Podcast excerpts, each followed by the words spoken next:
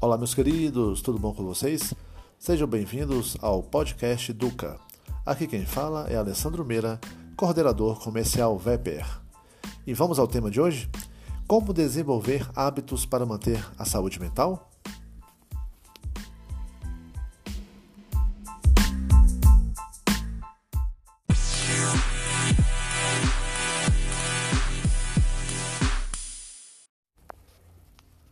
Então vamos dar início ao nosso podcast da semana.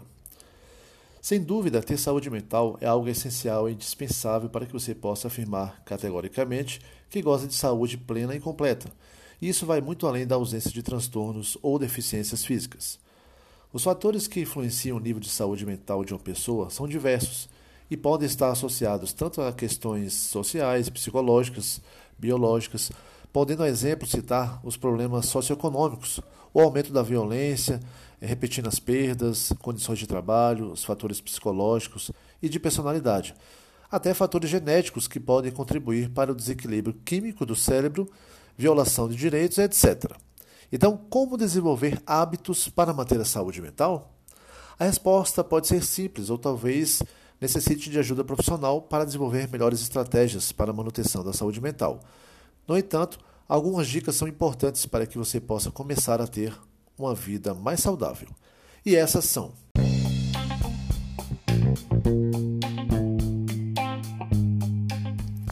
Primeira dica: aceite-se como você é e viva sua própria vida.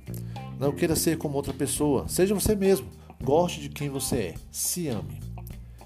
Segunda dica: mantenha-se ativo diariamente.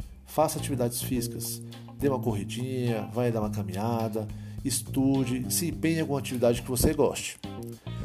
Terceira dica: adquira novas habilidades, exercite seu cérebro. Que tal de repente criar um novo hábito, melhorar um comportamento, aprender a tocar um instrumento musical, um violão, uma bateria, né? fazer algum tipo de artesanato, algo que você desperte é, a sua criatividade e possa tirar um pouco do foco do dia a dia, né? Criando algum hábito que seja estimulante. Quarta dica: mantenha um equilíbrio entre as responsabilidades e as atividades de lazer.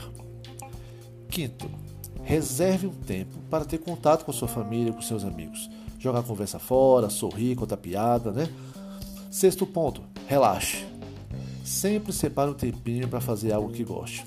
Assistir um bom filme, uma série, uma caminhada, um passeio em família, a leitura de um bom livro, assistir um futebol, sofrer com o seu time, tocar o instrumento, como eu tinha falado anteriormente, né?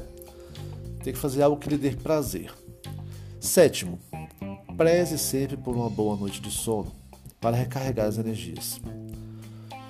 Oitavo ponto, mantenha cuidados básicos com o estilo de vida saudável. Então procure alimentar-se corretamente Nessa correria do mundo e essa busca pelo corpo perfeito, as pessoas estão deixando de ingerir alimentos que são essenciais para a saúde. Então, cuidado com isso. Nono ponto: busque ajuda sempre que sentir que não está bem. Você não precisa sofrer sozinho.